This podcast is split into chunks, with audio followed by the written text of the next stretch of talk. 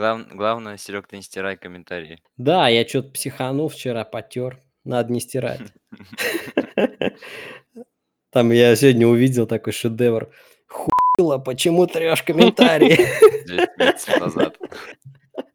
Да, 10 месяцев назад.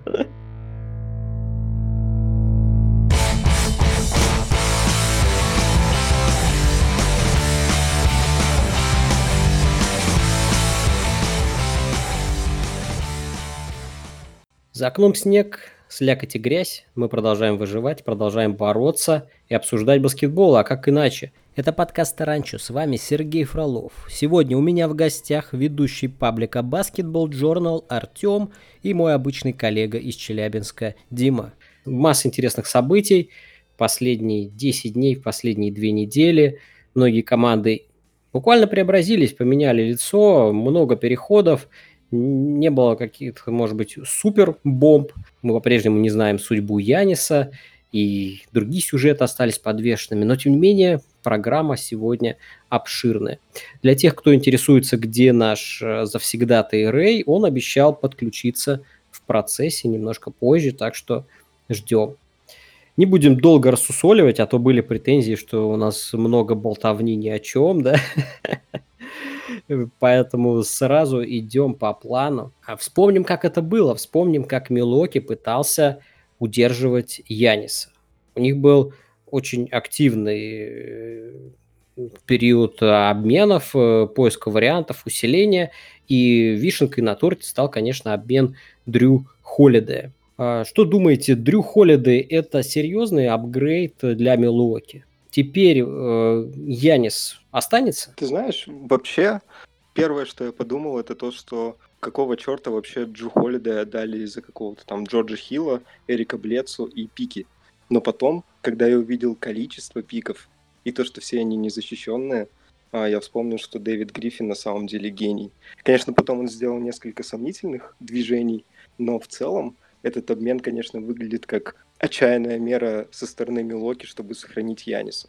Понятное дело, что Холидей это намного лучше, чем Блецел, но стоит ли он а, того, чтобы отдать все свое будущее, это вот в этом я сомневаюсь. Ну, я думаю, что если все эти пики будут стоить того, чтобы Янис остался, то все оправдано, вполне оправдано. Потому что Э, вы помните, что тогда слухи были же не только об обмене Жрухольда, тогда же еще и с Богдановичем была вся эта история. Если бы они все это смогли провернуть, э, и, и Богданович бы пришел, и Жрухолида, и Янис, ну, как бы в такой команде грех не остаться, тогда бы все бы окупилось, и все бы стоило того. Поэтому я думаю, что когда у тебя франчайз, он решает остаться или нет – то тут уже ты можешь отдать просто все, и если Янис остается, то все окупается. Если Янис не остается, то у разбитого корыта, как говорится.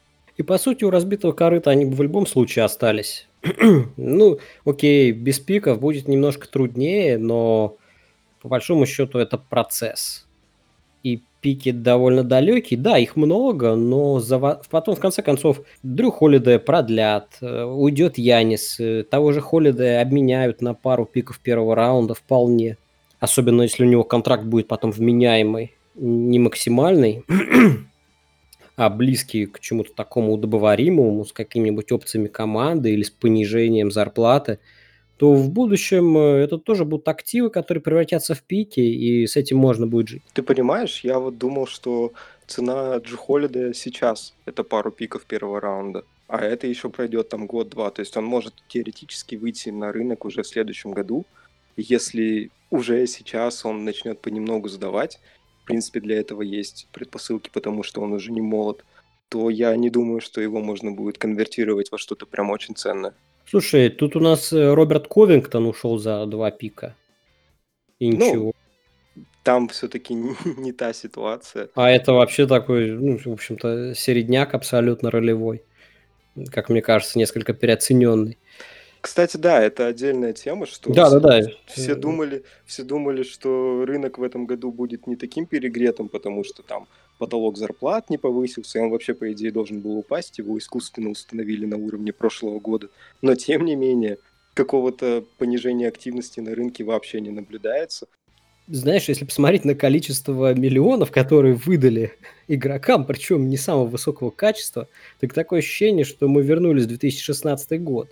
Кто только не получал жирных контрактов. Там и Бизли, и Пламли, до этого доберемся. Пока все же о Милоке. Вторым гвоздем в программе Бакс, кроме Холлида, был Богдан Богданович. И когда они анонсировали оба этих хода в один день, вот действительно звучало круто. Пятерка Робин Лопес, Миддлтон Янис, Богданович и Холидей звучало очень круто. Для плей-офф я отлично вижу эту пятерку как рабочую и способную побеждать.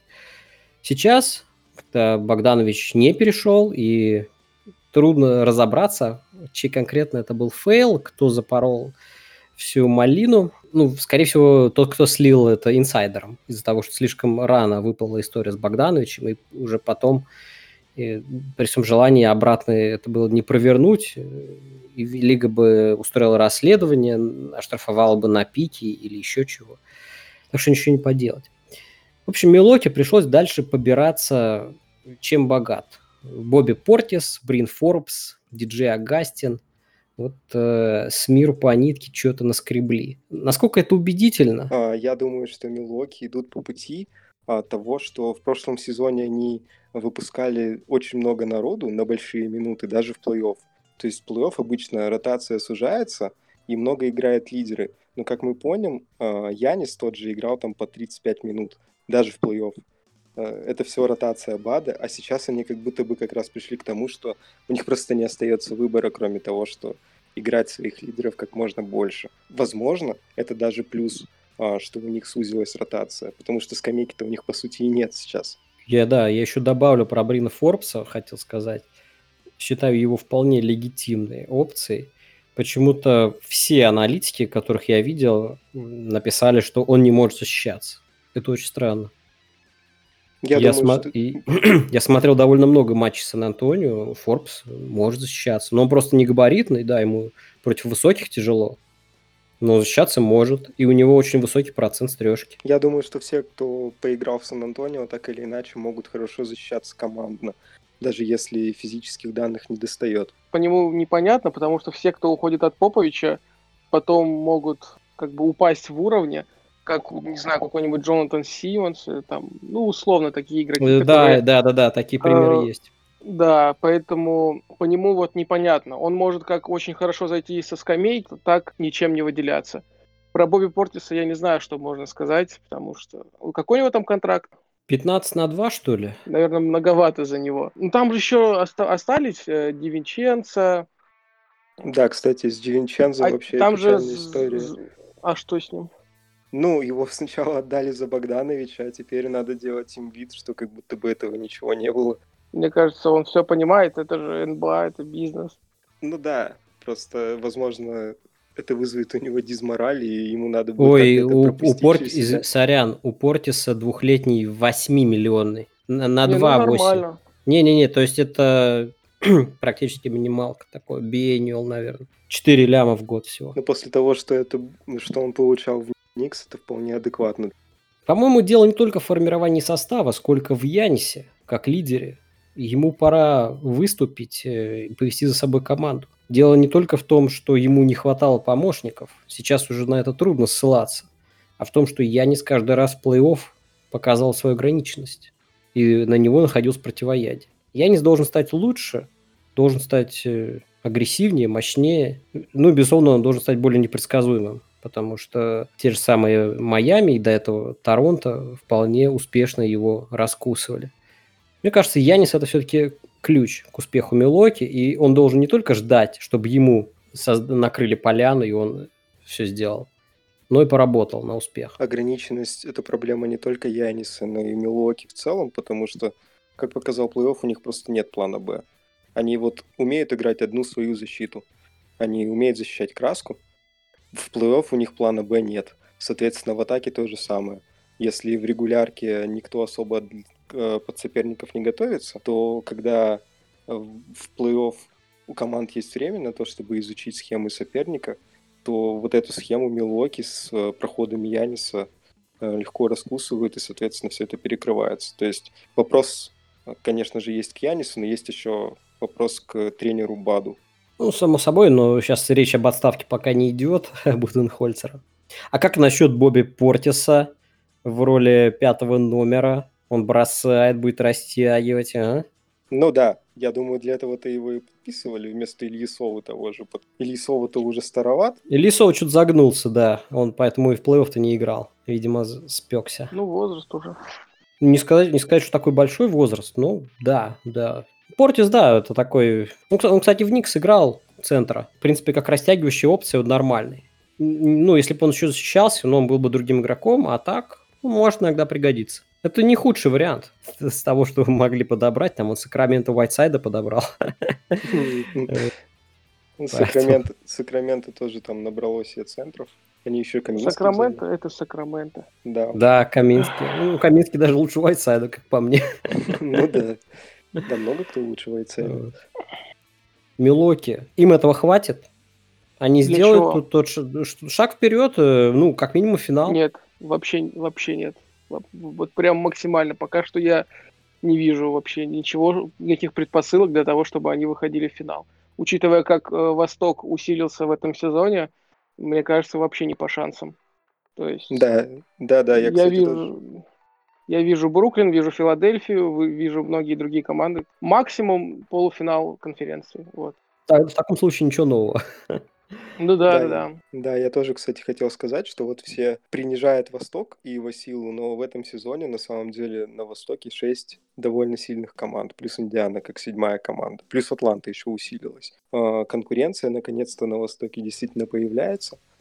Возможно, дело в том, что Леброн наконец-то ушел, и все команды начали а, понимать, что у них есть шансы добраться хотя бы до финала. Но вот такой вот открытой дороги для какой-либо из команд, в том числе для Мил- для Милоки, я не вижу. Я бы сказал по этому поводу, что, ну, очевидно, что Запад всегда будет сильнее Востока, вот, и по поводу конкуренции на Востоке, э, она, ну, ее как бы нет в том плане, что очевидно, кто зайдет в плей-офф. В- на Западе такого нет, то есть там, условно, с шестой там по четырнадцатую команду вообще непонятно, кто может попасть, кто может не попасть. А на Востоке есть ярко выраженные лидеры, и вот там сложнее в плей-офф пробираться уже между собой. А именно зайти в плей-офф, это, ну, нетрудно, как по мне, на Востоке. Да, хорошая мысль, кстати. Ну, Соглашусь отчасти. Это было так актуально по прошлому сезону, но сейчас уже конкуренция, конкуренция выросла. Сейчас у нас э, очень крепко усилилась Атланта, и мы как раз перейдем тогда к разговору о ней. Посмотрите на Атланту. У них был Трей Янг, Джон Коллинз, основа, какие-то никчемные ребята там, Хуэртер, всякие Бембри. Ну, основа из двух таких приличных молодых игроков, и они на них навесили. Ронда как ментора для Янга, Калинари, Богдановича, еще Криса Дана, чтобы был парень, который рядом с Янгом будет защищаться.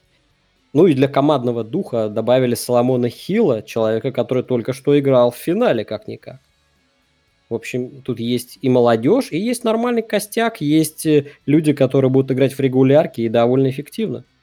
А Атланта у нас врывается в восьмерку, разве нет? Вот вам и конкуренция. Ну, мне кажется, можно спокойно перечислить 6-7 команд, которые железобетонно зайдут в плей-офф, и 2-3 команды, которые поборются за там 7-8 место. Вот, поэтому не такая уж по мне и большая конкуренция. То есть есть которые, у которых там будет 48 побед за сезон плюс команды, и команды, у которых там будет 37, 36, и вот они будут бороться за последнюю строчку. Ну, за последнюю сказать. строчку, а, за последнюю строчку в этом году будут бороться больше Там команд, потому что будет Плей-ин, 10 плей-ин, мест. да.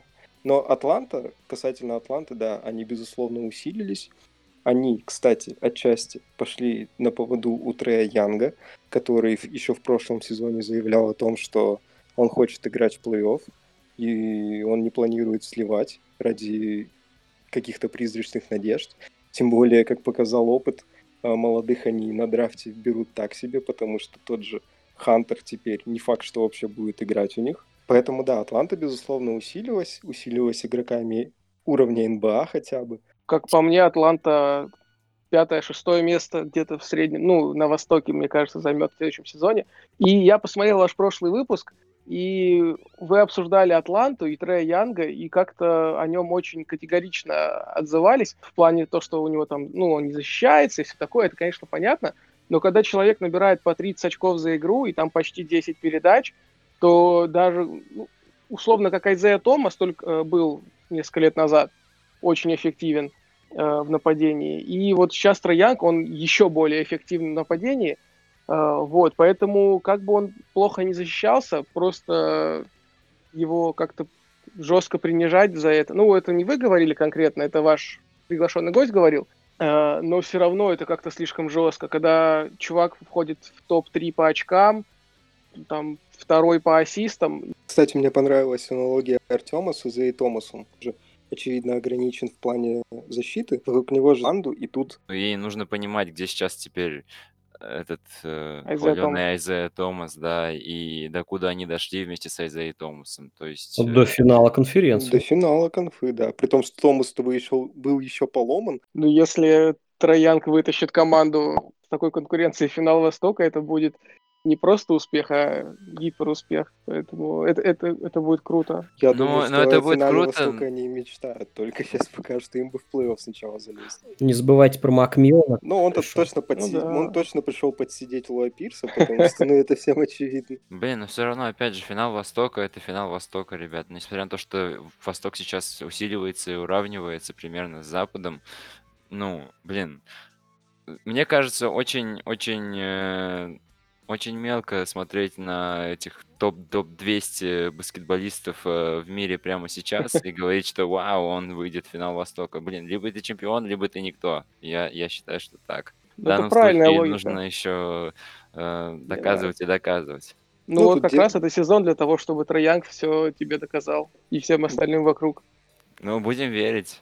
Либо выйдет так, как выйдет.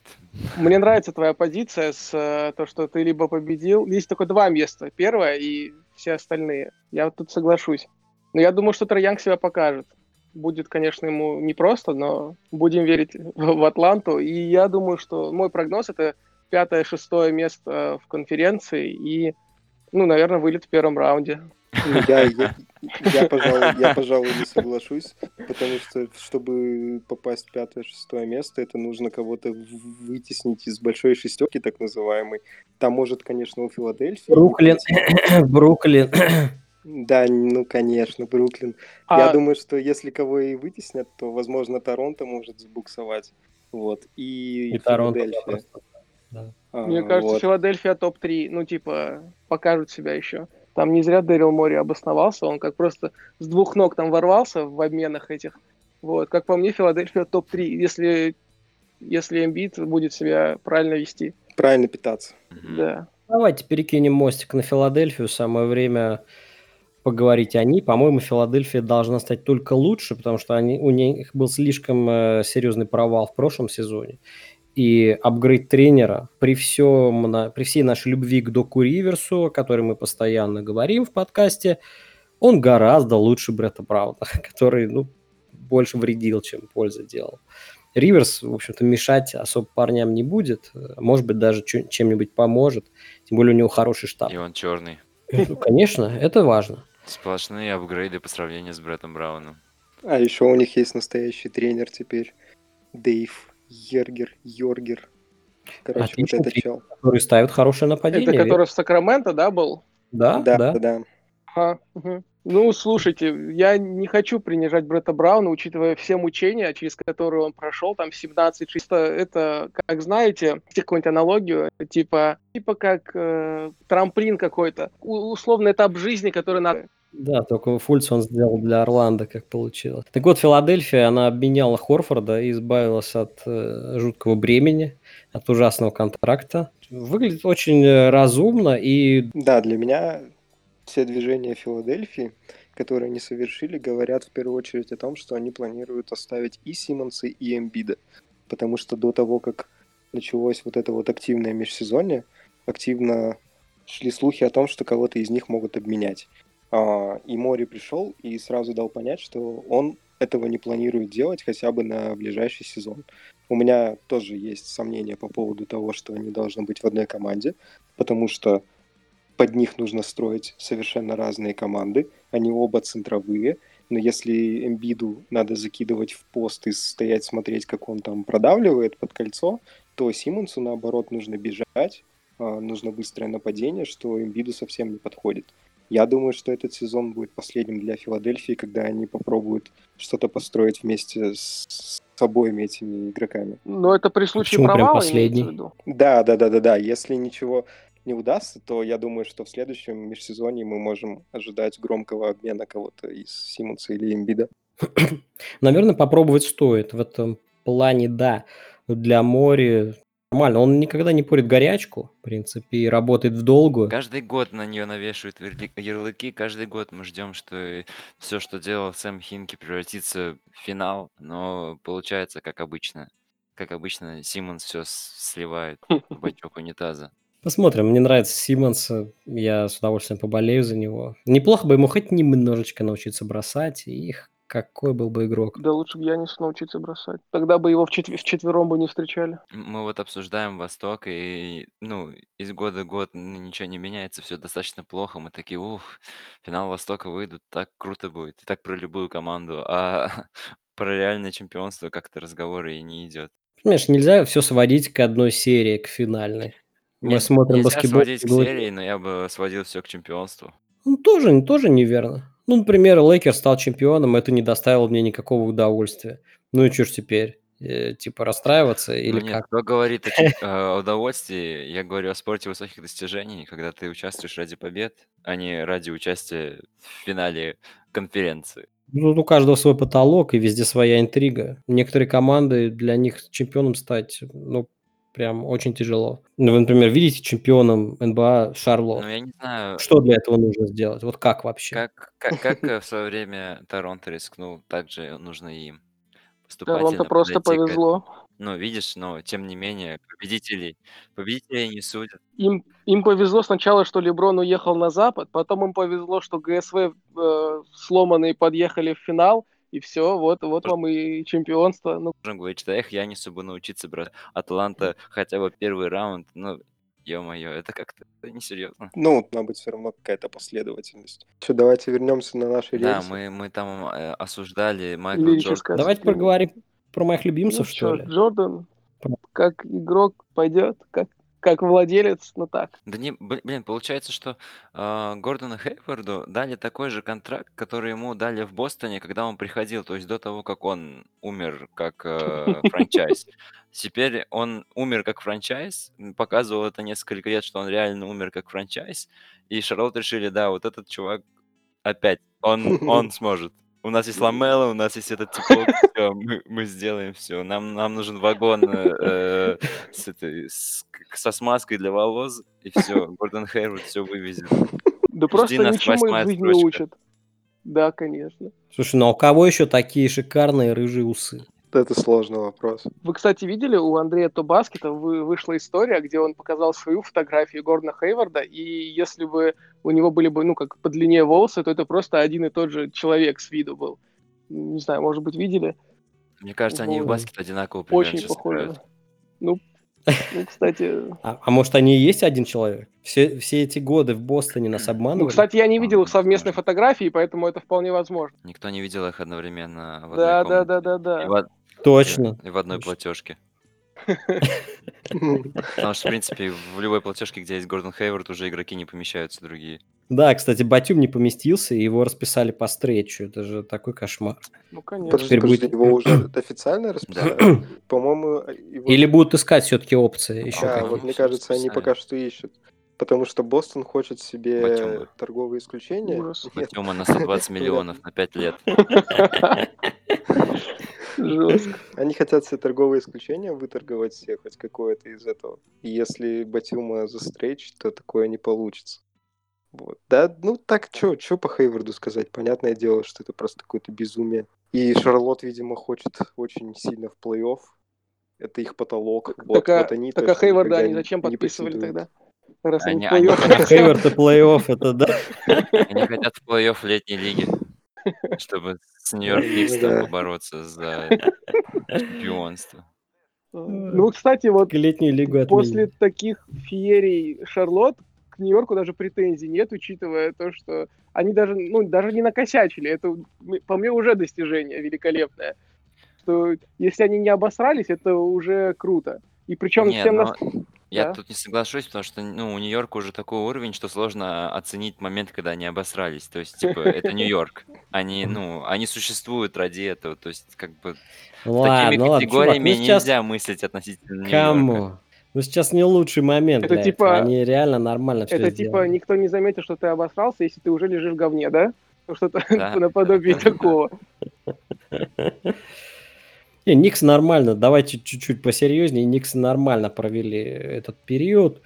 Взяли только дешевых, о, простых игроков. У них еще куча места до пола зарплат. Есть возможность принять какие-нибудь контракты Вестбрука, по например. ходу сезона. Да, есть Варик с Батимумыча. Нет, они, нет, они отка- нет, от Уэсбрука они В отказались. тот момент, когда от тебя Э, даже они Нью-Йорк х- отказался. Да, да. Выбрали на драфте Оби Топпина, который взял первый номер и будет косплеить Амара Стадемайера. Все нью-йоркские болельщики в Кого предвкушении. вообще Мы ждем. Оби Топпина, как думаешь, он будет там много играть, получать все, что нужно, мячики, чтобы кидать их в круглую штуку? Ну, я думаю, надеюсь, что в Нью-Йорк Никс еще не забыли, что нужно, в чем смысл баскетбола. Там не все так просто, потому что сейчас есть Джулиус Рэндалл, и он э, занимает место, которое, по идее, стоило бы оставить для Топпина. Но тут ничего не поделать. Э, Пока вариант для обмена Рэндалла не найдут, скорее всего, Рэндалл будет играть в старте. Нужно, чтобы он играл, чтобы набивал цифры. Ну, иначе его точно никто не заберет. Поэтому, наверное, о- Топпин начнет сезон со скамейки, но его называют очень готовым игроком. Он уже не молодой, и не там не 18-летний пацан, как вот Неликину брали. Это был не лучший выбор. Топин готов играть, э, очень хорош в атаке, говорят, никакой в обороне, но для тех позиций, где находится Никс, это сейчас э, далеко не приоритет. Ну вот спорный момент Ну- с этим готов, не готов, потому что такие игроки, они обычно имеют вот очень низкий потолок, и они уже готовы играть, но выше они, ну, лучше они играть не станут. Вот, поэтому по нему непонятно пока, что будет он э, с высоким потолком, как Донован Митчелл какой-нибудь, который там пришел в 21 год, вот, или будет как любой другой игрок, который пришел там, в 20, ну, ему 22, в 22 года э, в NBA. Ну, пока, пока трудно понять. э, Ну, как, как ты поймешь потолок, когда он только в колледже играл? Э, Посмотрим, Ну, как условно- он будет условно, вот смотреться. Маркел Фульц и Оби Топин, они же ровесники, ровесники. И как бы, ну как бы сложно судить. То есть пока Ну, как Фулц бы тут NBA. аксиома Эскобара работает. Маркел Фульц, будущий участник матча всех звезд. Запомните эти слова, пожалуйста. В лиге, Да, мы слышали эти слова, да. Ладно, если, если серьезно по Никс, то э, я бы не сказал, что у них прям все супер удачно прошло, потому что, как я понял, они хотят строить команду вокруг Арджи Баррета. А, и мы, когда обсуждали новичков когда-то когда-то в апреле, а, мы говорили о том, что Арджи Баррет должен забрать себе мяч и вести игру, но они одновременно с этим подписывают Алика Беркса, которому нужен мяч, и они продлевают Элфреда Пейтона. Поэтому у меня немного расходится мнение по поводу того, что Никс все сделали правильно. А, Если вы хотите все-таки делать Арджи Баррета болхендером, то он точно не нужен Алек Беркс и Элфред Пейтон, потому что они без мяча точно играть у вас не будут. Потому что они все еще Никс, то есть тут... Ну, никаких погоди, изменений RJ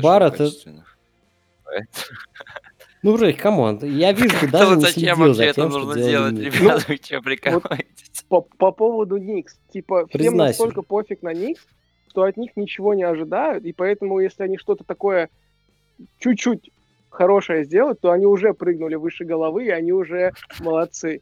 Вот, поэтому и связка Берретт э, и Митчелл Робинсон может себя еще и показать в этом сезоне и занять уверенное 13 место на Востоке. А в прошлом году кто был э, основным болхендлером Нью-Йорк Никс? Элфред Пейтон. И он да. играл... там Он и сейчас много- будет. Прям много минут играл? Ну, он стартером был, да. Ёлы-палы. Я даже не понимал, насколько... нас- в каких масштабах, насколько плохи Нью-Йорк Никс. Теперь как бы намного яснее все. Ну, иногда Дэнни Смит выходил в старте, Ой, там иногда еще не Денис Смит Ликина. играет. Я даже забыл про него. Ну, Телекина, думаю, не что- знаю. Типа он же, он же тоже, сколько ему тоже, да, 22 года уже, или сколько? Он очень хороший защитник, такой 21, но 21, вот. Чисто человек, который выходит против Дончича защищаться и с этим вполне хорошо справляется. Если вы вспомните, э, Даллас только одной команде из Востока два раза в сезоне проиграл, и это, и это был Нью-Йорк Никс, вот. Э, И против Дончича очень хорошо Нтиликина защищался. Правда, больше он ничем не запомнился, но, как, как по мне, достижение это уже довольно хорошее. А сколько у Нью-Йорка побед было в прошлом сезоне? 19? Да ну ладно. сколько, такая разница. Они же не ради побед играют, Не, ну сезон короткий. Нет, сейчас они играют Так не ради побед. 20. А сколько всего игр сыграть успели? Ну, по максимуму, сколько? По 50, по 60? Где-то Ну, там кто как, где-то 63 ши- Мне кажется, так. даже больше, типа 68, 69 где-то так. Ну, то есть еще по 20, еще 20 матчей могли сыграть. То есть Нью-Йорк, в принципе, мог э, на Востоке там выйти в финал. Ой, финал, в Да. плей-офф. 20 Да, побед подряд. да. И уже, получается, с седьмого места. Нормально, нормальная команда так-то. Я не знаю, что я недооцениваю ее. Ладно, будем смотреть. Не, Главное, главное, гла- главное, чему я рад, это то, что Никс не набрали себе всяких стариков, типа Хейварда, Галинари, вот этого вот трэша, чтобы Тибода показал себя красавчиком, мол, я вывел команду в плей-офф, все, я топчик. Нет, ничего этого не было, ему подписали такой шваль э, подзаборную, типа Остина Риверса, Нерлинса, Ноэла, и все. То есть вот у тебя есть молодежь, э, нянчись с ними, развивай, удачи. Как Мне Дерека кажется, это Роуза. оптимально. А Бе- А? Как Дерека Роуза, да? Бедный Хейвард, если бы его забрали в Нью-Йорк, он же вообще бы потом ходить бы не смог. Тибадота. М, мне кажется, на Да, самом деле точно. они просто трезво посмотрели на текущий рынок свободных агентов и решили, что даже если они всех свободных агентов, которые сейчас есть, подпишут, ну, у них не будет шанса выйти в, э, в плей-офф. Поэтому они решили, что ладно, пусть будет как есть. То, что кто был топовый агент э, свободный? Ван Флит, они его Ну хотели. да, то есть, ну, на Ван Влите и Гордоне Хейверде ты не выйдешь э, на восьмое место. Боюсь, что на Востоке можно случайно Ну, попасть ну, на восьмое место с Ван Ну, Влитом и Хейвардом. такое. Мне кажется, за десятку, если только можно было бы Ну вот что-то зацепиться. такое, мне кажется, просто, э, конечно, поехавшие люди Нью-Йорком управляют, но как бы дождут, они рассудили, что если они всеми деньгами мира кинут во всех свободных агентов, это без шансов. Поэтому у Тибадо даже не было шансов, так сказать, свою вот эту культуру победную культивировать здесь. Слушайте, а какие люди работают тогда в Детройте? Я не, я не писал это в план, но когда перед подкастом читал новости, освежал, то не мог не проорать э, с того, что натворил Детройт. Там же такой ад. Они отпустили Кристиана Вуда, ну, даже по саннинг, по трейду в Хьюстон его отправили. Обменяли Люка Кинарда для того, чтобы заплатить кучу денег э, Мейсону Пламли и э, Гранту, Джереми Гранту. И при этом растянув по встречу Дуэйна Дедмана. Вот где Адок-то живет. Это, конечно, вообще. Ну, судя по, по их ростеру, там в Детройте большие люди работают. Потому что там Да. центровые. Но я, возможно, возможно, там реально баскетбольные романтики живут, и они хотят, э, как сказать, ве- вернуть э, век центровых, показать, что можно вообще без маленьких играть. Драмонд будет. Это, то, это, то, это, кстати, то, что делал Нью-Йорк в прошлом году. Не прокатило. Да, не очень получилось. Да нет, Детройт еще сольет Дерека Роуза, Детройт еще сольет Блейка Гриффина и спокойненько пойдет ко дну. Куда Нет, нет, но, сейчас они что натворили? Вот Пламли это зачем? Пламли, сколько ему там заплатили? 20 25 На миллионов сколько? на 3. на три года, да. Вот зачем?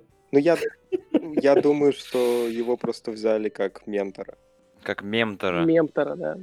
Джереми Гранту 60 лямов. Ну, Джереми А, Грант, еще лучше. Да. Ну он, да, он пахал все это время. Для чего? Для контракта хорошего. Мгм. А кто в Денвере А в Детройте это зачем? Детройт же это, но, ой, Детройт, тьфу ты. Джереми Грант это же новый, новый Кевин Дюрант, так же говорили про него. Ну, новый Кевин Дюрант э, масштабов Детройта. Да, Боюсь, что ему придется как раз-таки таскать мячик в следующий сезон в Детройте. Бруно Да. Каболка в Мемфисе, знаете? Да, Бразильский да. Кевин Дюрант его называли. Его называли Ну. Леброном. Ему, про него говорили, что он...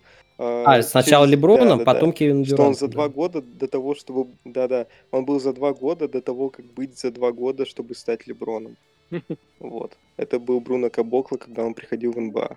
Настолько широкого таланта игрок, что не смогли определиться, кто, кто он новый кто, что в итоге он не смог реализовать себя. Ну, явно дело в этом было. Я не знаю, что Детройт обсуждать, потому что это прям... Это тут даже, ну, тут даже не смешно. Если с Нью-Йорком еще хотя бы весело, я не знаю, Бобби Портис там жив, мертв. Это просто проорать. это Вы не представляете, что творят в НБА менеджеры, которые кучу Тут денег получают. Господи, бедный Милоки. Восток, конечно, вообще весельчаки те еще. Мы причем не про Запад вообще ничего не сказали сегодня. Вообще ни про А у нас сейчас команду. вторая часть пойдет про Запад. Я решил э, пройти А. сначала по Востоку, а потом на Запад. А я думал, у нас просто не баскетбольный подкаст, поэтому мы Запад не обс- не обсуждаем. Поэтому давайте. И то верно. А давайте, давайте поговорим про Лейкерс. Вроде самое интересное. Тут все фанаты Лейкерс у нас собрались. И Артем, и Рэй. Когда не знаешь, о чем поговорить, говорите о Лейкерс. Всегда проканает. Всегда есть что обсудить. Да. Лейкерс, что они сделали? Они все-таки состав обновили. Ушли и Грин, и Рондо, и Макги, и Ховард. Брэдли отказался продляться. Брэдли ушел в Майами. При этом Лейкерс э, выменили Денниса Шрёдера, одного из лучших игроков скамейки прошлого сезона. Подписали по сходной цене Монтреза Харрелла и выменили Марка Газоля, э, тоже отказавшись при этом от Маги. В общем, такой размен Маги на Газоле вполне себе. Но в целом ка- каждый отдельный игрок, которого взяли на место другого игрока, лучше, чем тот, что был до этого. Не знаю, как в целом будет работать командная химия, но качественно усиление очевидно. Плюс, э, так скажем, избавление от токсичных, так скажем, единиц типа Реджина Ронда и Двайта Ховарда должно положительно сказаться. Ну и с учетом того, что появился, э, так, как скажем, э, адекватный белый большой игрок, который сможет, так скажем, хорошую э, ролевую модель поставить остальным игрокам со скамейки, э, мне кажется, все будет отлично у Лейкерс. Как по мне, на бумаге вот так смотришь, кажется, вот, намного стала сильнее команда, но пока ничего не понятно, потому что э, вызывают вопросы игра в защите новых игроков, ну, не считая Шредера. Шредер норм тип, потому что обменять Грина на Шредера и как бы оставить условного Кузьму в команде, это огромное приобретение, это огромный плюс. А, Но Харрелл у меня вызывает вопросы. И то, что многие как-то троллят Клипер за то, что они потеряли Харрелла, ну, как бы пришел и Бака, и, как по мне, Бака, ну, посильнее будет. Он, конечно, не претендовал на шестого игрока года и все такое, но вот еще, когда я услышал про то, что сочетаются Харрелл и Дэвис, ну, мне кажется, кого рядом с Дэвисом не поставить, будет сочетаться. Типа, Харрелл не, не мешает Дэвису в нападении, так подбирает мяч, и Дэвис за него подчищает в защите. Ну, как бы, идеально, конечно, сочетаются. Это как Коби и Квами Браун сочетались, они там на двоих набирали 63 очка, 62 набирал Коби и одно Квами Браун. Вот это примерно вот то же самое для меня. И, как мне кажется, Харрелл будет со скамейки выходить, поэтому они с Дэвисом как-то не будут э, вместе находиться на площадке. Вот, а так, ну, связка э, Шредера и Харрелла, ну, будет интересно в нападении на это посмотреть. А в защите, вот не знаю, Марк Газоль поможет ему, наверное, как-то адаптироваться в защите. Не знаю, посмотрим. Очень интересно будет за ним наблюдать, как обычно. Каждый год за ним интересно наблюдать.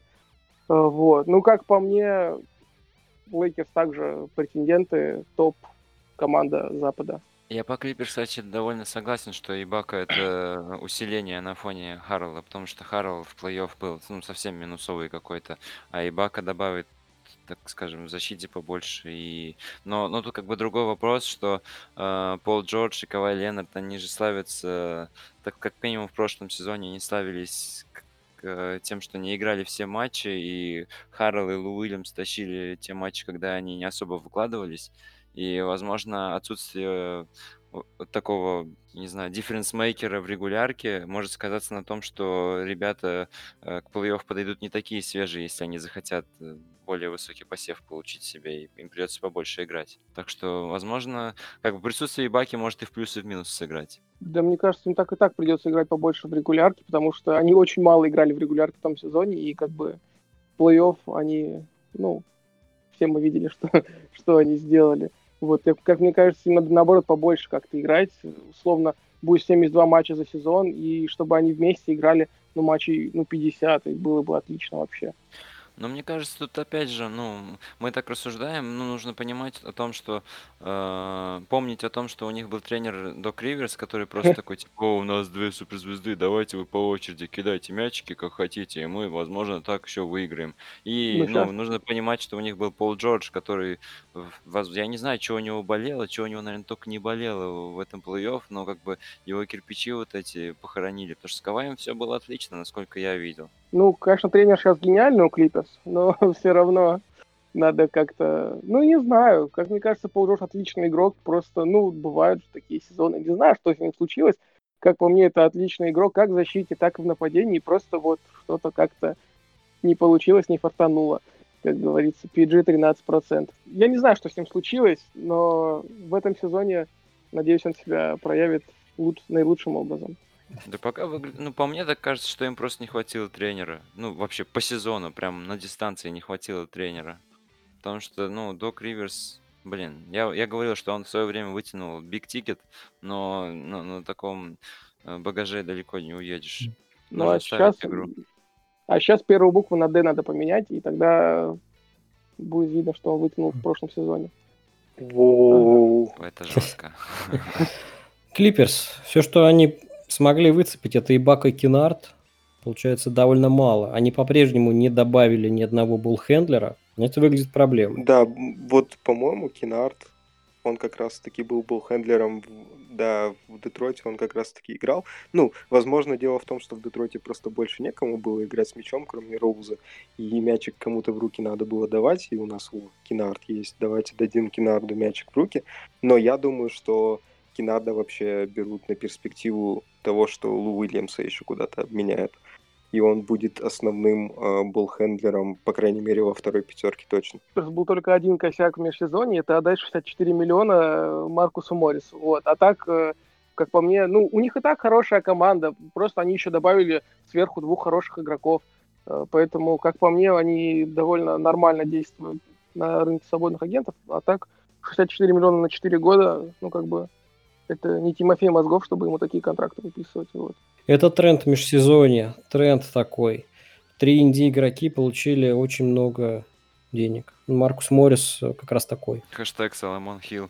Сломы Хилл столько не получил, но да и Ма- Маркус Моррис более-менее стоит таких денег. Конечно, лучше бы подешевле, там 12 в год, более вменяемо. Немного переплатили. Но разве это можно сравнить с Маликом Бизли или даже Джо Харрисом, который менее габаритный, хуже в защите? М, Ну, конечно, Зато бросает, как боженька. ну, бросает, и эти броски еще получить нужно. Он же не может их особо сам создавать. Ну, не знаю, когда в команде есть и Пол Джордж, и Кавай Ленард, ну, как бы Маркус Моррис, ну, не знаю. Он...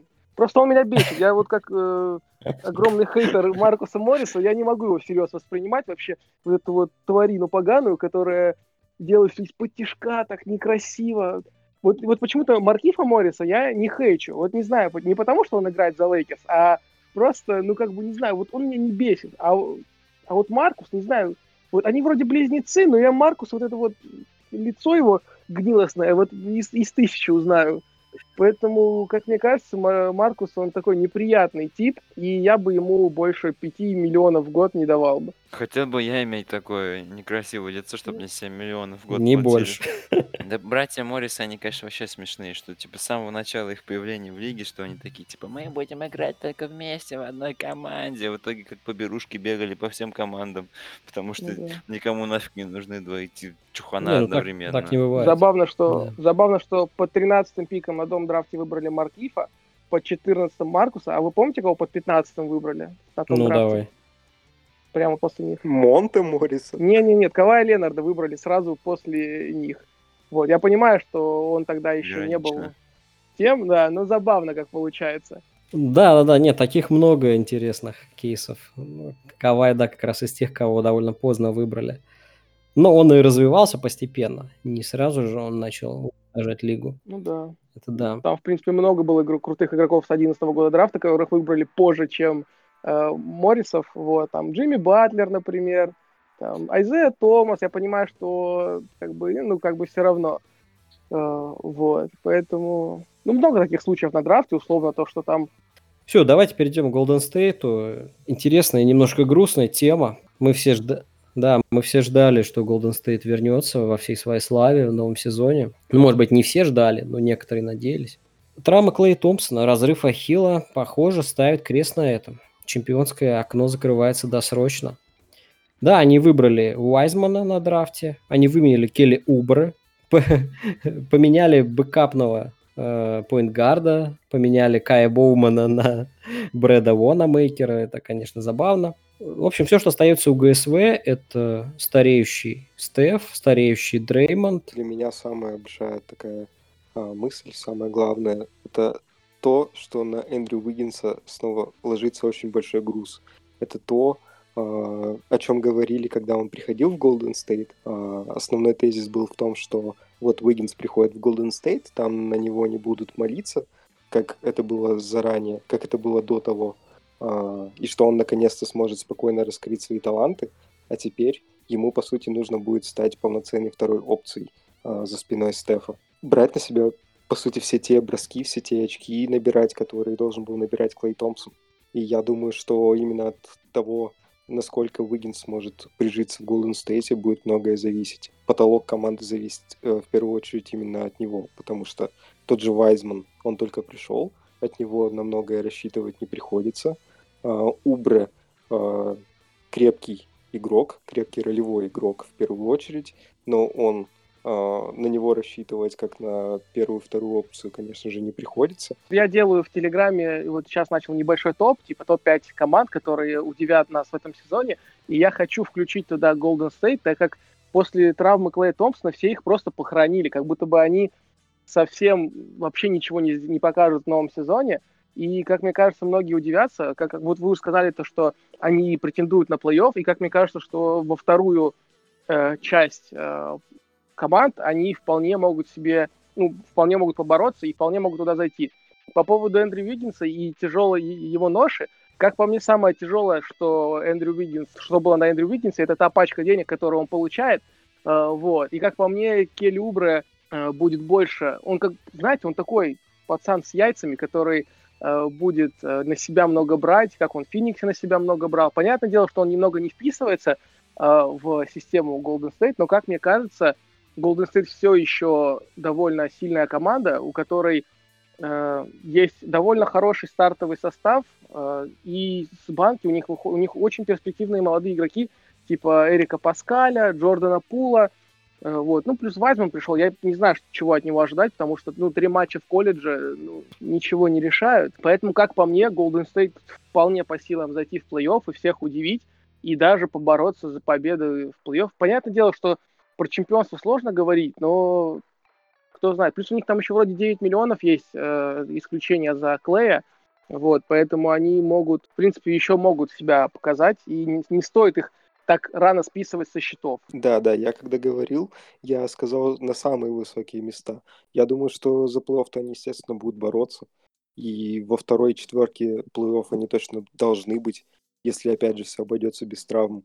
И еще я бы добавил то, что прямо слезы на глаза наворачиваются, как они любят Стефа и пытаются делать все, чтобы команда оставалась конкурентоспособной.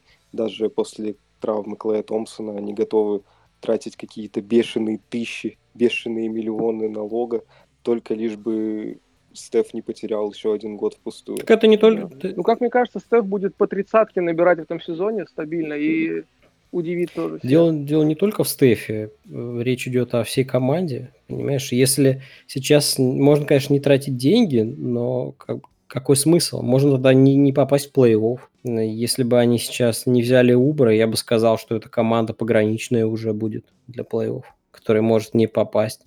И что тогда? Как, как собирать трибуны на новом стадионе?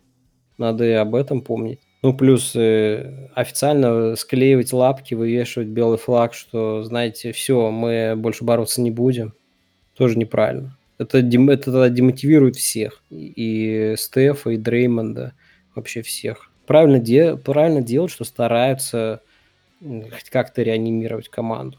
Другое дело, что без Да, Клея это мало реально. Мне в Golden State нравится, что а, у меня вот сейчас такое ощущение, я смотрю на эту команду, на, на эту франшизу, что у меня такое ощущение, что они пытаются создать такую же культуру, как, ко- которую в свое время создали Лейкерс, что они типа не бросают своих суперзвезд, э, платят им их деньги и пытаются что-то а, вокруг них построить, даже когда кажется, что это невозможно. Ну, то есть, так скажем, те, тот вклад, который суперзвезды своей карьеры делают э, в историю этой команды, они его ценят и до последнего пытаются э, оставаться на плаву. И это достаточно прикольно. Мне, мне кажется, что э, династичность у Golden, Golden State будет сохраняться. То есть, несмотря на то, что сейчас они уже не будут биться там за э, чемпионство и прочие такие серьезные регалии, мне кажется, сюда с удовольствием будут уже идти свободные агенты в будущем. А, И, конечно, да, понятно, что налог там конский. Э, Понятно, что э, Келли Убре не сможет э, выполнять тот же функционал, который выполнял э, Клей Томпсон. Понятно, что на мой вкус это потолок их там второй раунд выйдет в нем, то есть максимум. Я, я не думаю, что они реально будут удивлять и бороться. Но, но в целом, как, как франшиза, это достаточно приятное впечатление оставляет команда. Вот мне тоже кажется, что очень много людей будет болеть за ГСВ. Будет несколько категорий людей. Первая категория, которая, ну, знаете, любит андердогов, которых там через трудности проходят. И есть люди, которые болели за ГСВ несколько лет назад и будут доказывать, что они не э, глоры и такие, типа, вот, я болел тогда за ГСВ, и даже сейчас, когда все плохо, я тоже за них болею. Мне кажется, будет очень интересно за ними наблюдать в следующем сезоне. Вообще, да, хочется пожелать успеха Golden State. Ну, было бы грустно, если бы они совсем рухнули в небытие прям сразу. Ну, слава богу, что с ними такого-то и не случится. То есть, э, несмотря на то, что, возможно, это уже не та команда, э, которую боялась вся лига, но они все равно на плаву, они что-то делают, и смотреть на них будет, скорее всего, приятно, как минимум интригующе. Это не будет выглядеть так, как, я не знаю, как это было с Лейкерс после ухода Коби. То есть, или, так скажем, в момент его ухода После травмы. ужасные Да. годы, да. Только, только реальные болельщики Коби могли наслаждаться этими перформансами, и то, ну, это были слезы счастья, но они были с кровью. Да. Ну, просто есть нормальные организации, а есть Сакраменто и Нью-Йорк условные, которым что не дай Хоро... им 30 Хорош пинать Нью-Йорк. Я уже Э. устал от этого. Это позитивный подкаст. Никс ничего не напороли. Сегодня не пинаем их. Все. Ну, я говорю, что есть команды, которые... Вот, что, вот давайте про Шарлот, да? Э, которые наступили на грабли, потом еще раз наступили и еще раз наступят, когда они выпишут Лианджело 30 миллионов за год. Среди андердогов есть некоторое разделение, что есть те команды, которые могут удивить, и все такие, вау, это, это было прикольно, интересно за этим наблюдать, то, что они удивляют, и там проходят какие-то, ну, каких-то э, сильных соперников. Ну, не западло то, что они так делают. А условно, если Шарлотт выйдет в плей-офф, все такие, типа, «Э, блядь, зачем? Что они? Почему они? Как это случилось?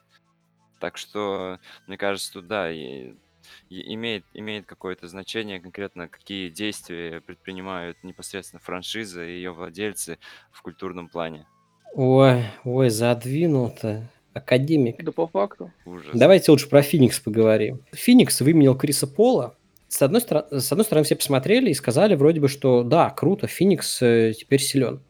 Но если подумать пару раз еще, то вам не кажется, что это очень большой риск, и это идет ставка на очень короткое время, хотя реально сейчас Феникс э, не сможет побороться за чемпионство, даже с Крисом Полом. Да, они зайдут в плей-офф, а потом Пол э, потихонечку загнется, естественно. Может быть, они его обменяют под конец, или куда-то еще он свалит э, за рингчейзера, куда-нибудь сбежит. Сейчас у нас Крис Пола вообще э, как разменную монету кидают каждый год. И при этом Феникс отдал и пик первого раунда. Там ушли и Убра, и Рубио. Не осталось места для Бейнса. Довольно хорошие ролевики ушли. С точки зрения паса, Пол и Рубио, ну да, Пол поинтереснее, но Рубио не сказать, что сильно уступает по организации игры Рубио вполне хорош.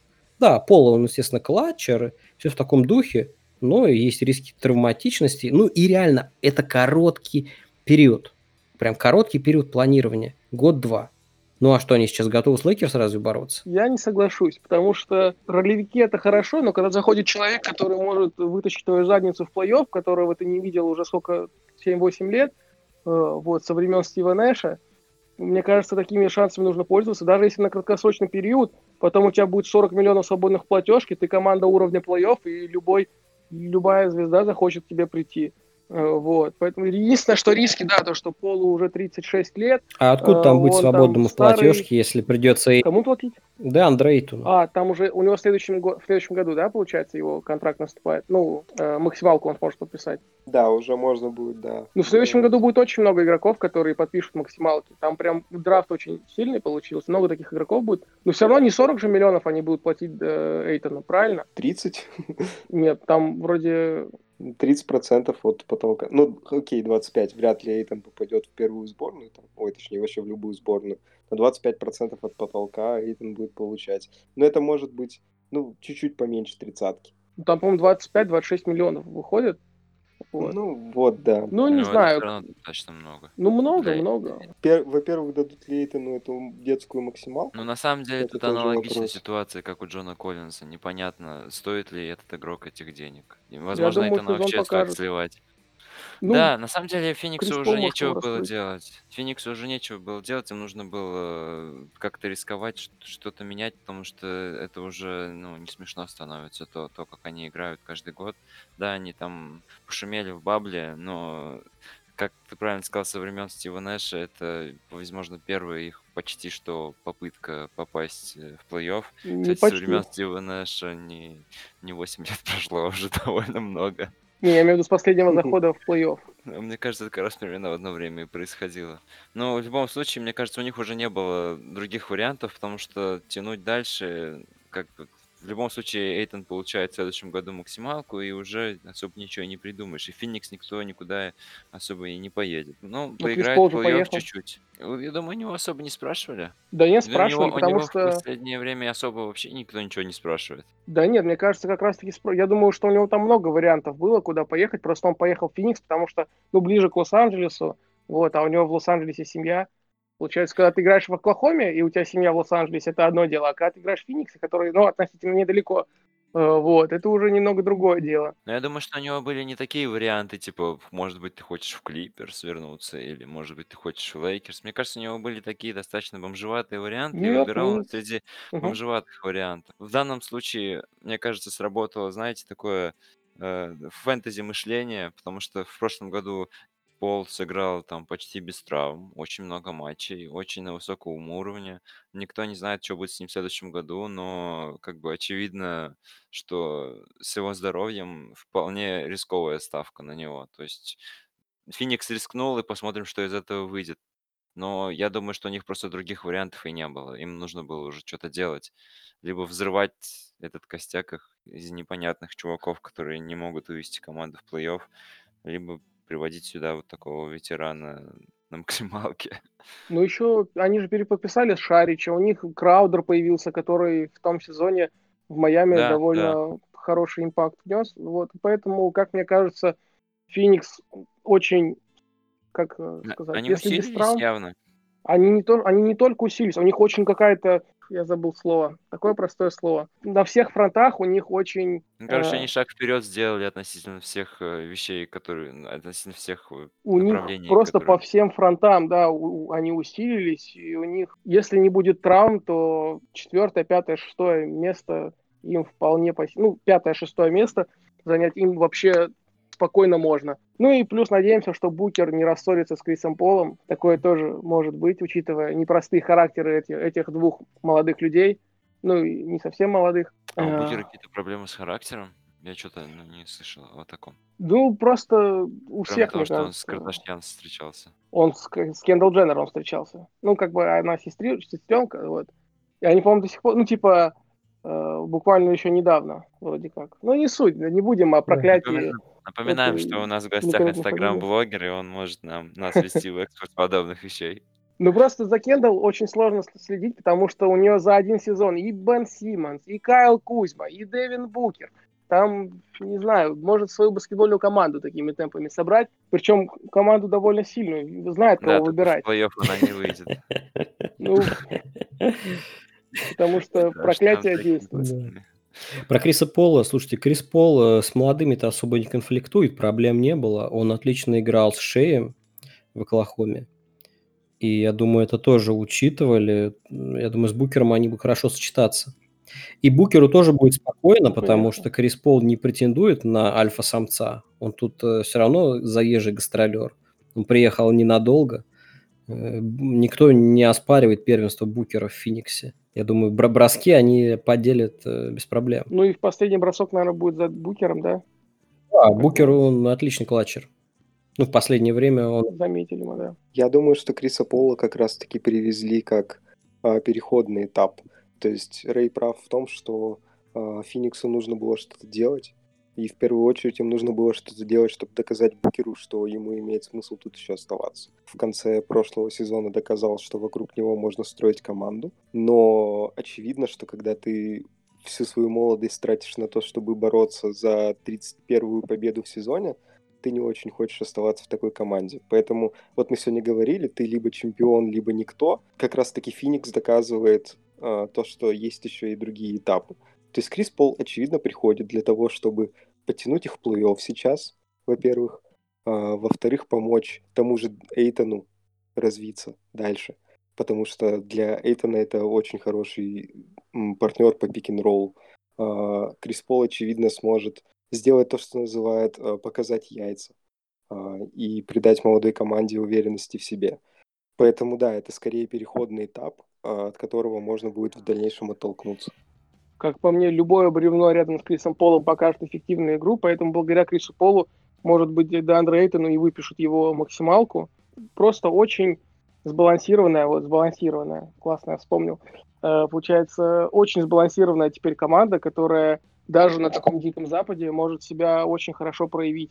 И даже, может быть, куда-нибудь, как-нибудь пролезть. Феникс очень интересно будет за ними наблюдать, как и за многими другими командами. Да. Что я хотел сказать. Я бы на самом деле посмотрел на то, как это набьет свои цифры, и чтобы его трейданули потом на что-нибудь более 20 интересное. плюс 10. если 20 плюс повезет. 20. На Дреймонда, чтобы его трейданули. На, на Дреймонда Грина? На, на да, да, Драмонда, вот, я ошибся А. немного с, с произношением. Последняя тема на сегодня – это Портленд. Портленд тоже из тех, кого похвалили, но я м, смотрю критически на их кампанию, на их усиление. Они обменяли Тревора Аризу на Роберта Ковингтона. И, по-моему, это по большому счету шило на мыло. Да, Ковингтон моложе, но Ариза это то же самое 3 Концептуально здесь ничего не поменялось. Да, в бабле Аризы не было, но если бы он был, то это была бы примерно та же самая картина. Дальше. Вернули Кантера. Кантер – человек, который не играбелен в плей-офф. То, что я хочу сказать, будет, э, видимо, воспринято в штыки и как бы удивительно, но как по мне, я, мой прогноз, что Портленд занимает первое место на Западе, вот, топ-3, я думаю, Как- что они как- занимают как первое место на в Западе, мне Ребят, очень я не нравится понимаю. их команда. Я, удивляюсь, как ты попал в этот подкаст. Мы не проверили, надо было спросить, какое место Портленд займет. Вот почему-то, вот не знаю, предчувствие у меня какое-то, но мне очень нравится состав Портленда. Надеюсь, там никто не поломается и все будет у них хорошо. Но в идеальном во всех вот в этом стечении обстоятельств я вижу Портленд как самую сильную команду на Западе, потому что пока там Леброн с Дэвисом будут восстанавливаться от прошлого сезона, там их будет Шредер подменять, э, вот, пока там Клиперс тоже совсем разберутся, как по мне, Портленд выглядит прям здесь и сейчас командой, которая вот, вот когда, если не сейчас, им надо сейчас всех разносить. Э, вот, учитывая, что до этого они же в такой заднице были, у них были Лиллард, Макколум и просто мусорные контракты вокруг них вот лежали, они более-менее что-то разгребли, просто тащили, украли у Хьюстона Ковингтона, учитывая, вот я вообще не согласен с тем, что это шило на мыло, потому что, э, ну, мы же видели, как играл Хьюстон в том сезоне. Если бы не Ковингтон, вся эта тема с этой маленькой пятеркой вообще бы не сработала. Э, Так она Как не мне, сработала. он... Она нормально сработала, просто они попали на Лейкерс. Против Лейкерс не работает, когда там играет Дэвис. Дух как Коби. бы, ну, не вариант, да. Вот. Против Лейкерс вообще ничего бы не, не смогло сыграть в этом сезоне. Э, Я к тому, что отличный игрок. У них все еще есть Гэри Трент, который просто дичайше выстрелил в пузыре. У них есть Ковингтон, у них есть Лиллард, у них есть Макколум, у них есть Нуркич, в конце концов. У них отличная стартовая пятерка. У них на банке, я думаю, мало выпендриваться не будет, и он уже должен был смириться с тем, что, ну, как бы, он отлично с получения бросает там, что-то пытается, старается. Давно я от этого, такого от него не видел. Вот, с банки отлично заходит. Кто там еще у них на скамейке-то остается? Хантер Гайлс, Давайте. Зак Коллинз. Ну, за Коллинз отличный молодой игрок для банки. Кантор, ну, в третьем юните отлично смотрится. Потом, э, кто там, кто там, кто там, кого еще называли? А в задней линии кто там Артем, по-моему, купил акции Портленда и пытается. Не, мне очень нравится. Вот не знаю, вот посмотрел на их обмены. Вот в своем топе команд, которые удивят, я их железобетонно ставлю на первое место. Э, вот. На, на второе я кого? Либо Филадельфию, либо Голден Стейт я поставил на второе место. И вот на первое Портленд. Я почему-то уверен на 90-10%, что они займут топ-3 на Западе. И вот прям, чтобы закинуть такую удочку, говорю, что это команда, которая займет первое место на Западе в следующем сезоне. Звучит Unreal, но, как мне кажется, было бы прикольно. Ну, У меня Вот. какое-то среднее мнение между вашими кардинальными подходами. Ну, я, я, во-первых, соглашусь с Артемом, что Ковингтон это намного лучше, чем Ариза. То, что, во-первых, Аризе 35 лет, да, они 3ND, но мне кажется, Ковингтон может быть как более или менее самостоятельной опцией. Ариза, я уже даже не знаю, за счет чего он играл, но будущий год для него уже будет какой-то совершенно критический, ему уже слишком много лет. А, Они сохранили Нуркича, который будет в этом году хотя бы играть. А, У них есть Коллинз, который в этом году хотя бы будет играть. А, Они потеряли Вайтсайда, вместо него взяли Кантера, и у них добавился Джайлз. То есть, по-моему, по э, центровым тут реальное усиление. И за счет внутренних ресурсов, там, того же Гарри Трента, тоже как бы есть, есть куда сделать степап. Конечно, да, Родни Худ будет уже не тот, но в целом, ну, мне кажется, что у- хотя бы на немножечко на уровень Портленда в целом повысился. Так что я, я не думаю, что э, они сделали все хуже, чем было. Ой, сложно сделать хуже команду, в которой стартовым центровым был Хасан Вайтсайд. Да, и Энтони. Толивер на четверке. Даже не знаю. Как по мне, нам нужно вспомнить, какие команды есть э, на Западе, и примерно их раскидать по местам, как мы думаем примерно, что будет, чтобы понять примерно, э, где будет Портленд условный. Вот. Там есть А Денвер. мы не знаем типа, стоят ничего. особняком в топ-3. Есть Денвер, который, ну, кого они себе забрали? Вот у них ушли Пламли, ушел Грант. Они оставили. Милсона, Ну, я они подписали Джамайкла? Грина и в Компаца добавили. Ну, очень, ну, то же самое плюс-минус осталось, только может быть чуть-чуть хуже. Как по мне, ну, четвертое место. Пока что я вижу Портленд в топ-3, потому что кто еще мог, может им противостоять? Даллас. Как вы думаете? Даллас, конечно. Даллас. Да? Ой, ой, Даллас, Даллас, Даллас, Даллас. Е, А я про них и Даллас, забыл. Даллас. белая И Лука. Лука, М- я- вот еще, Лука MVP следующего сезона, поэтому Даллас тоже должен в четверку зайти. Ну что, Денвер пятый, Братик, у получается? тебя уже заканчиваются Даллас- места в четверке. Это уже, это уже пятая команда, которая четвертая топ-4 заняла. Денвер пятый, Денвер пятый, я уже сказал, они уже выпадают. Вот поэтому вся самая сложность. Надо вспомнить все команды, чтобы примерно их раскидать. State за чемпионство Вот, поэтому- борется. Тут, тут уже так, Не-не-не, не State. хватит. Про Юту не забывайте. Ну, давайте Давайте, примерно у восьмерки. давайте Лейкерс первое. Лейкерс первое, второе, Портленд первое. блин. Ну, у нас сразу не, не состоится Да. диалог таким образом. Хорошо, Денвер второй. Ну, да, Вообще не состоится. Давайте каждый по очереди скажет свою, ну, Давайте, давайте. восьмерку. Значит, давайте. Итоги регулярки. Такая будет таблица. Первый Денвер, второй Лейкерс. Дальше Даллас, Клиперс, Юта, Портленд, Феникс, Голден Стейт. Так, так вижу. Ну, прям на вскидку, конечно. ничего. Ну, кто следующий? Давай, Дима. Ну, во-первых, я не верю в Портленд. Либо первый, либо никакой. Мгм. А, да, точно, точно. Я, во-первых, не верю в Портленд, и в топ-3 их точно не верю. Ну, мне сложно, на самом деле, делать прогнозы, потому что состава Да очень давай чисто по фану. Ну, давай, давай, да, давай по фану. А, по фану, если по фану, то все равно Лейкерс будут первыми в регулярке. Хотя там Леброн будет отдыхать. Вот, Не, вот. давайте, давайте Клиперс будет.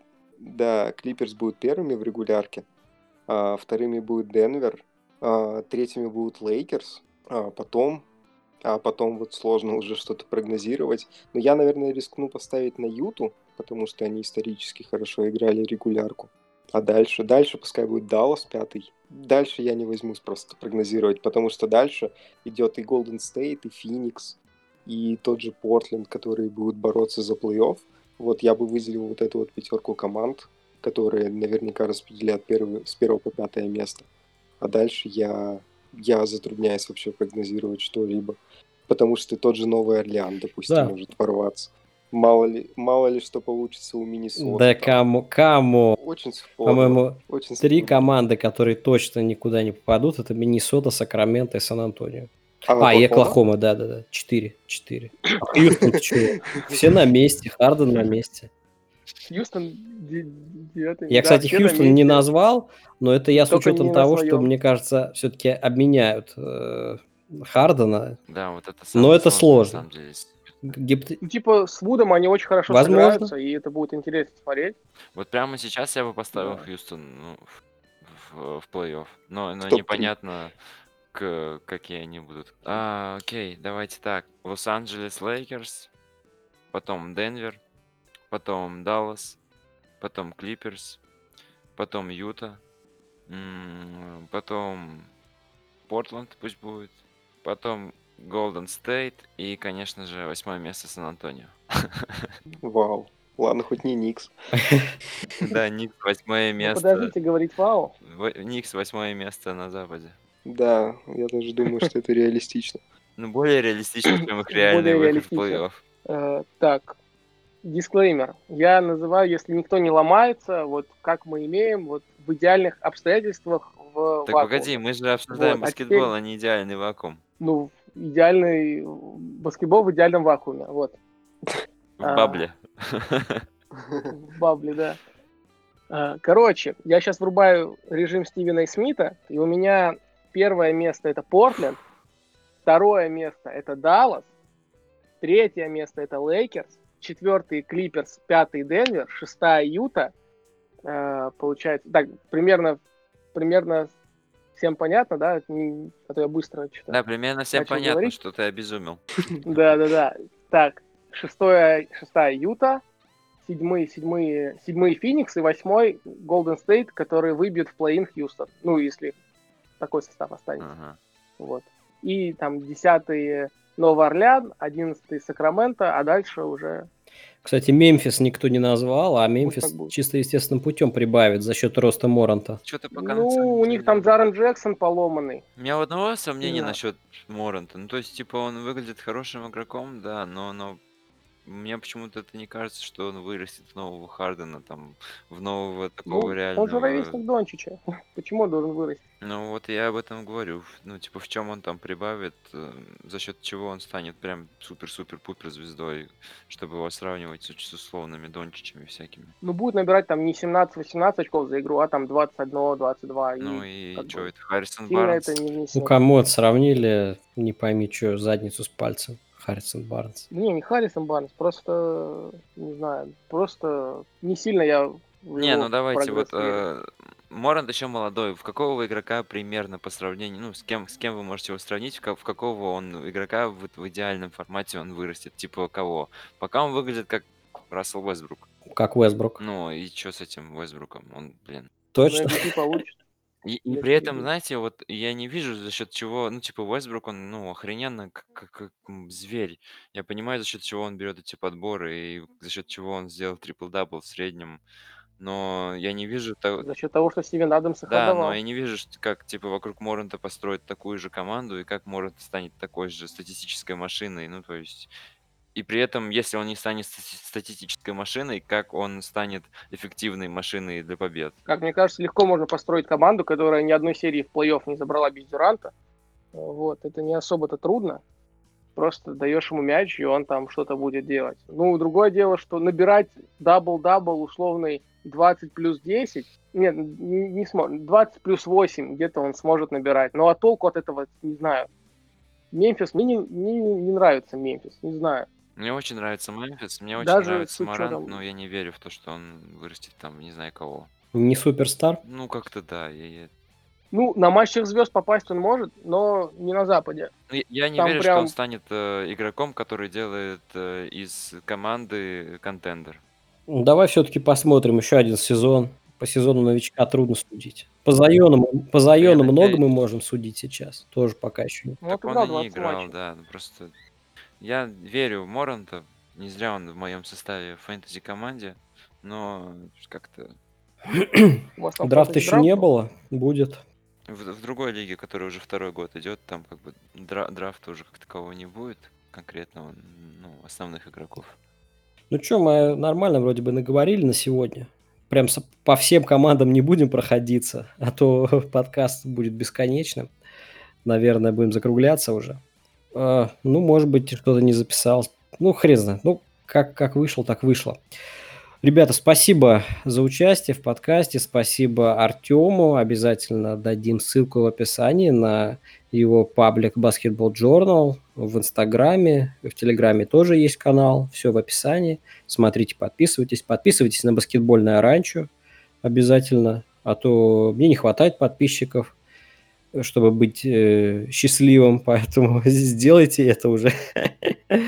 Вот, в общем, э, спа- спасибо, Дима, Рэй, Артем.